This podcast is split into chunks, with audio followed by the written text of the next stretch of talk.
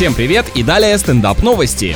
Итальянский производитель суперкаров совместно с парфюмерным брендом разработали свечу для дома с энергичным и смелым ароматом. Судя по всему, это для холостяков, чтобы в их берлоге не пахло трусостью и носковитостью, так сказать, когда в гости приходит дама, например. Приобрести данное изделие можно в фирменных магазинах косметики и автосалонах примерно за 60 долларов. Теперь у молодых девушек на дорогих машинах будет еще больше путаницы с фразой «надо свечи поменять».